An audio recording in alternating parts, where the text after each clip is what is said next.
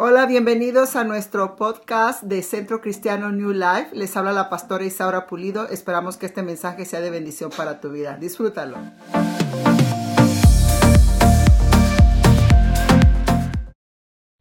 Así que en esta mañana voy a continuar con la serie de resplandecer. Eso es lo que Dios tiene y quiere para nosotros. Es lo que Dios promete siempre y cual creamos en Él y le demos tiempo. Estamos en el celular invirtiendo mucho tiempo, otros en el trabajo, pero no en la presencia de Dios. Oídos sordos y Dios nos está hablando y nos habla y nos habla y seguimos igual llenos de oscuridad. ¿Y por qué dice lleno de oscuridad? Se lo voy a probar con la palabra, hermanos. No, decimos las cosas por decirlo, sino con base en la escritura. Así que quiero invitarle que vaya conmigo al libro de Isaías capítulo 60. Isaías 60. Gracias por que apagaron la luz. Thank you. Apágala toda, hija, porque se trata de que vamos a resplandecer.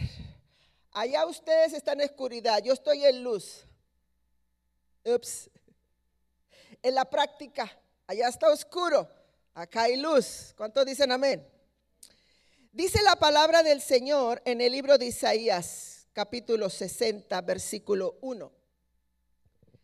Levántate, resplandece, porque ha venido tu luz y la gloria de Jehová ha nacido sobre ti. Levántate, resplandece, porque ha venido tu luz y la gloria de Jehová ha nacido sobre ti. Yo le voy a invitar que se pongan todos de pie. Yo estaba sentada como ustedes cuando inicié para dar introducción al mensaje.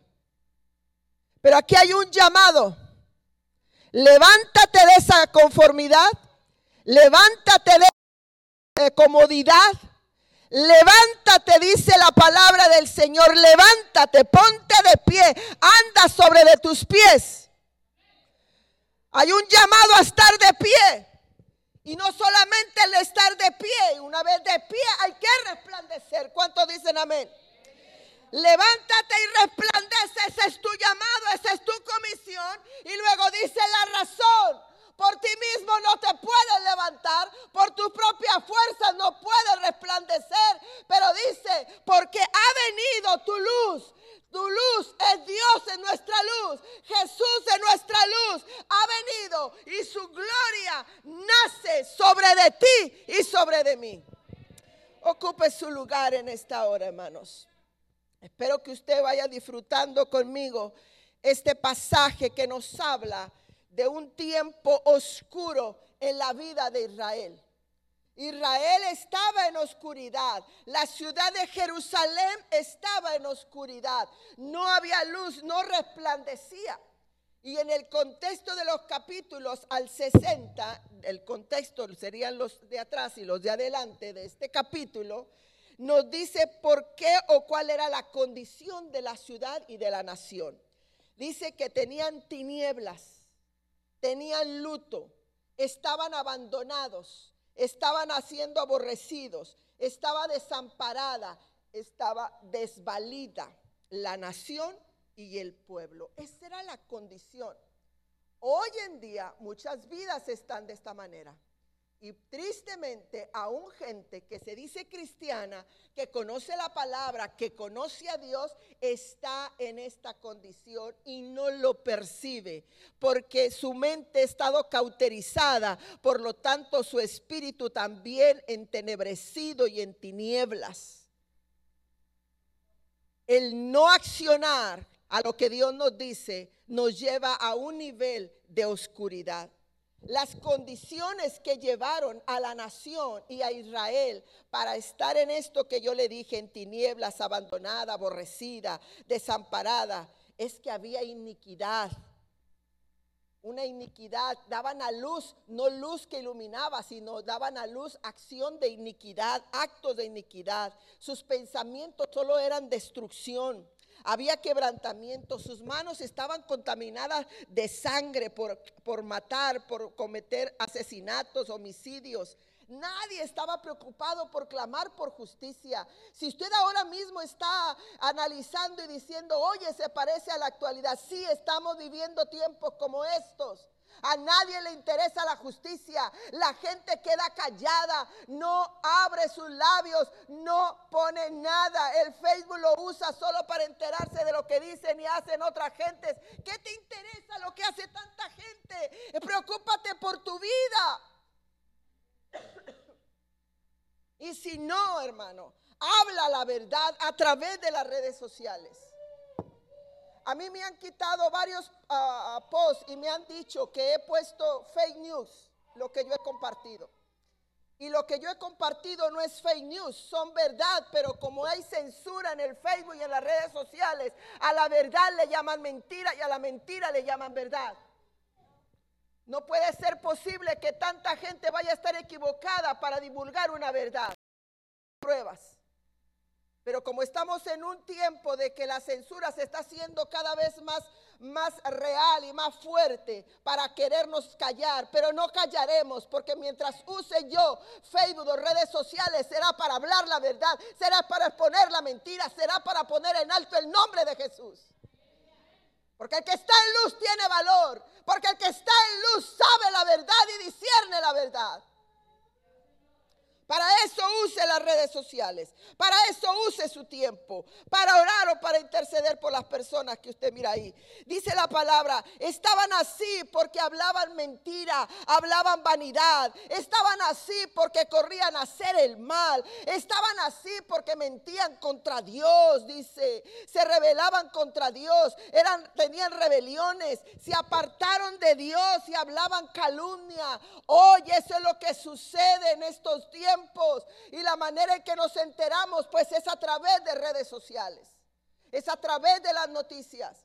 Usted no va a ver hoy en día noticias que le digan la verdad. La mayoría de las noticias que se difunden hoy en día son fake news.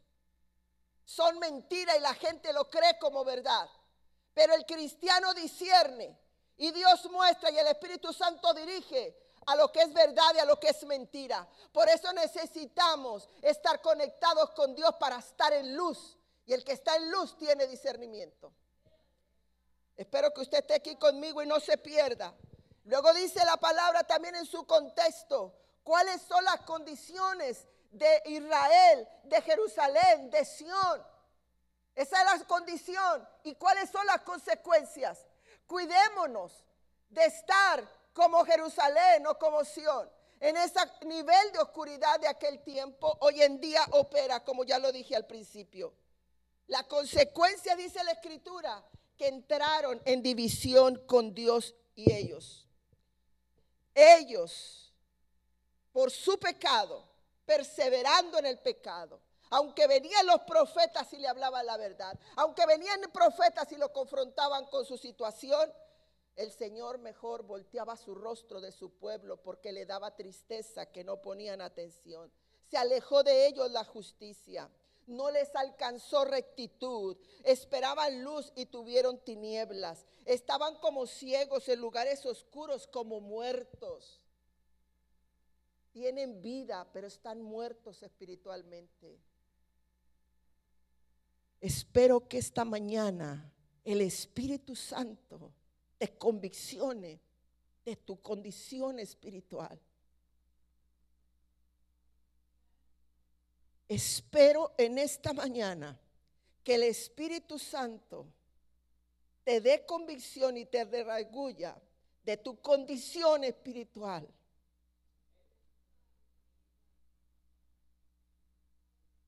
Es grave y es triste. Pero para esto he venido hoy para hablar esta palabra. Que esperas luz y estás en tinieblas. Que no hay salvación. Que no hay justicia para tu vida. Que el rostro de Dios se voltee y no te mire más. Que no tengas derecho ni justicia en tu vida. Y sobre todo, que el enemigo venga como río sobre de ti sin darte cuenta que viene cerca, porque estás en oscuridad y no ves. Quiero hacer una analogía con esta condición de Sión, de Jerusalén e Israel. Sabe que a nadie le gusta que le diga la verdad. Cuando usted le dice la verdad a alguien, se enoja, ¿sí o no?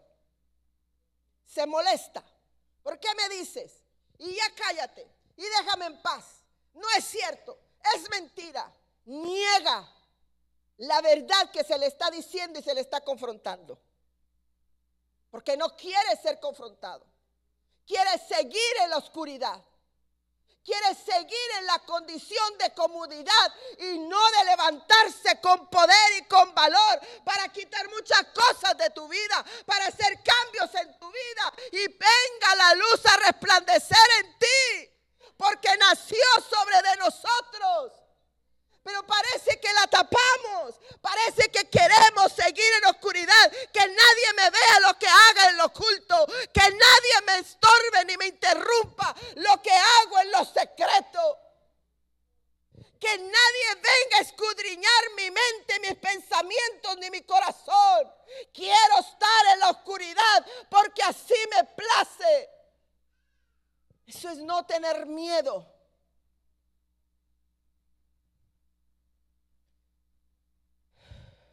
Ya no le eche la culpa al enemigo de su condición. El diablo no nos obliga a que estemos en el celular. Usted decide traerlo. Mire, ¿cuántos de ustedes, y ya lo hemos hablado, trae el celular para todos lados de la casa? Y estamos en la cocina y el celular en la cocina y cocineando y ahí mirando va al baño, el lugar más privado, y está con el celular mientras aprovechando el tiempo, ¿no? Va en la camioneta manejando y si traigo donde poner el celular, lo pone y si no, ahí va y, como quiera. Por eso tanto accidente, porque va con el celular y manejando. Viene la noche, la tarde, llega a casa y dice, voy a descansar. Pues el descanso es recuéstate, estate tranquilo. Ah, no, el descanso es acostarme, sentarme con el celular. ¿Cuánto dicen amén? Y ahí está, y recostado. Mija, ya está la cena, ahorita cenamos, ya ahorita, ahorita lo hago. Espérame tantito, déjame terminar esto nada más. Ahí voy, voy. Déjame, me actualizo. Y ahí está. Ese es su descanso. Hey, te dan las 12 de la noche. Y ahí está con el celular. Ah, te levantas a las 6 de la mañana y el celular. Y Dios hablándonos como lo hizo al principio que esto abrir esta serie hoy. En lugar de, arrodillarte, Señor, gracias mañana por la vida, la salud, oh Señor, gracias. Ah, no, vas a ver el celular. Es el, celular el que le da, oh, gracias celular, mira qué, qué bien me hace sentir.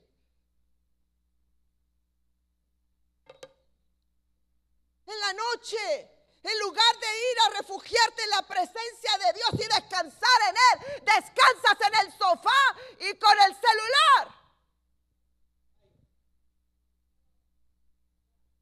No estoy mintiendo. Dese cuenta de la oscuridad que hay encima. ¿Qué, ¿Qué, tantas horas invertimos que entonces si fuera algo bueno, estaríamos impactando al mundo entero? Pero no es así. Al contrario, no estamos haciendo nada. Y cuando digo nada, no estamos siendo luz. Está en la condición de ese tiempo y en la misma de hoy en día. Bueno, deja el celular, pastora. Bueno, ok, no es el celular contigo entonces, no es el pleito el celular contigo. Pero ¿qué tal una falta de, de perdonar a un hermano? ¿Qué tal que todavía vives ahí resentido? Como veníamos en la clase del miércoles.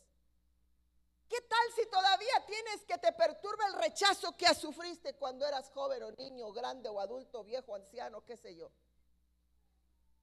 ¿Qué tal esa raíz de amargura que has tenido por años? ¿Qué tal de ese problema que no pudiste controlarlo porque te gusta controlar todo? Ese espíritu de control te tiene en oscuridad. Todo quieres saber, todo quieres indagar, pero nomás para enterarte, pero no haces nada para hacer un cambio. Eso es lo que está pasando hoy en día, iglesia. La iglesia. Le hablo a la iglesia. No le hablo a los no creyentes. Le hablo a los creyentes. Dios nos habla a nosotros. ¿Qué hemos de hacer, pastora? Lo que tenemos que hacer es obedecer a Dios. Mire, hermano, cada que yo le diga ahorita, de ahora en adelante, en este mensaje, levántate, usted se pone de pie, por favor. Y cuando diga resplandecer, ponga, ponga, ahora sí use el celular de alguna manera bien. Y va a hacer esto. Resplandece y póngase la luz. ¿Está aquí? Resplandece. Resplandece. Usa el celular para esto. levántate. Y ahora resplandece. Hoy te lo voy a poner a hacer ejercicio como nunca. Se acabó la fatiga y la pereza para hacer ejercicio espiritual. Levántate. Resplandece. ¿Por qué? Hay una promesa al pueblo. Gracias, hijos.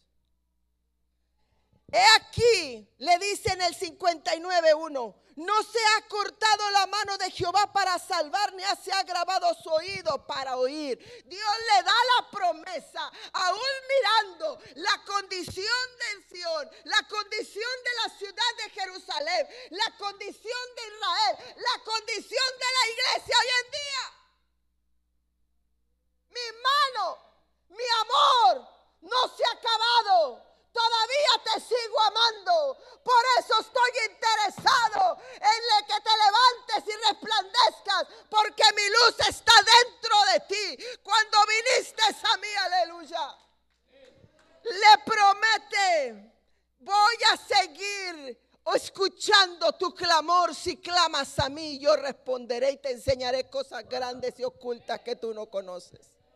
Esto es lo que Dios quiere y tiene para nosotros levántate, ponte de pie, deja de estar ahí sin hacer nada, deja de estar cómodamente, plácidamente, empapándote de material, de conocimiento que no ayuda, que no edifica, sino que te tiene frío, te tiene frisado, te tiene congelado, te tiene en oscuridad, te tiene en tinieblas. No, no, no, se acabó levántate. Y ahora resplandece, vístete de poder, aleluya. Vístete de poder. Veíamos la vestidura el domingo pasado que era un arma, el arma de la vestidura, de la luz, aleluya. Vístete de poder, vístete de gloria. Y luego le dice en el 52.2, sacúdete el polvo Sacúdete el polvo. Estaba llena de polvo como un libro abandonado ahí en el estante. Estaba llena de polvo como un mueble que no se usaba. Pero ahora el polvo me lo sacudo. Pero ahora me estoy limpia. Una vestidura sin polvo. Y me levanto y empiezo a resplandecer. Aleluya. Levántate iglesia. Hay resultados hermosos.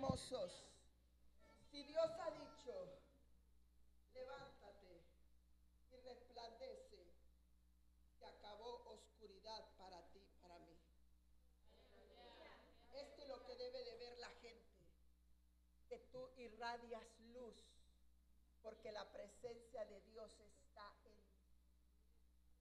Pero se ha encargado tú y el enemigo de oscurecerte cuando no fuiste diseñado para estar en oscuridad.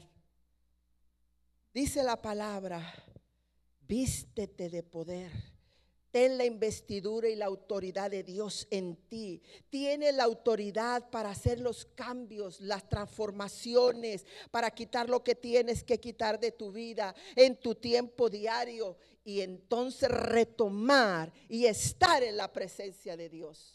Esto es lo que debemos de estar haciendo. Esa es la manera que vamos a poder resplandecer si voy a la fuente de poder. Si yo apago la conexión de esto que está iluminado, va a verse oscuro. Pero como está en luz, porque hay una fuente de corriente que lo hace que irradie luz. Es lo mismo con nosotros. Vamos a la fuente. No vaya al celular. Vaya a la fuente.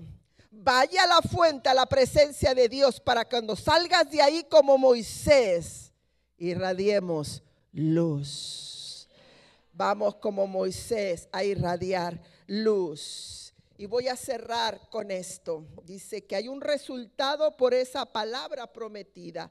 Dios nos quita de estas vestiduras. Dios nos despierta a los que estamos dormidos. Dios suelta las ataduras y las ligaduras por causa de una unción que va a manifestarse. Número uno, viene la salvación. ¿Dónde tú crees que estando cómodamente en tu sillón, ay, a ver si me aguantas.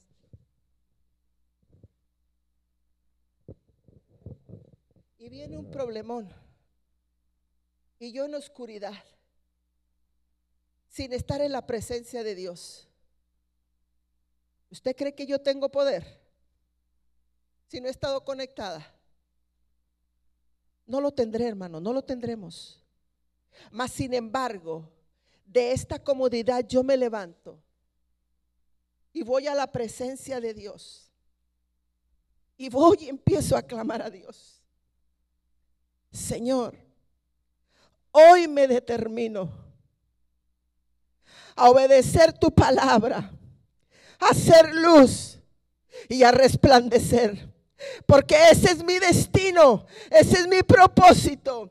Yo lo creo y lo recibo, Señor. Ahora, Padre, cada vez que estoy en tu presencia, me lleno de poder, de una unción, de un favor, de una gracia, Señor. Y me levanto e iré al perdido. Y vendrá salvación para mí, pero también traeré palabra de salvación para el que tiene necesidad. Aleluya. Cuando el enemigo veniere como río, dice la palabra y en el 59, 19, aunque el enemigo venga en ese tiempo, el Señor dice, tú vas a levantar bandera, tú vas a levantar que yo estoy contigo, tú vas a levantar mis promesas, tú vas a ser sostenida por mi presencia, aunque venga el enemigo, aunque vengan los tiempos negros y oscuros, nosotros no tendremos temor de oscuridad, porque nosotros estamos estaremos en la luz, en la salvación de nuestro Rey y nuestro Señor. Aleluya. Esto es lo que Dios dice. Estará sobre ti.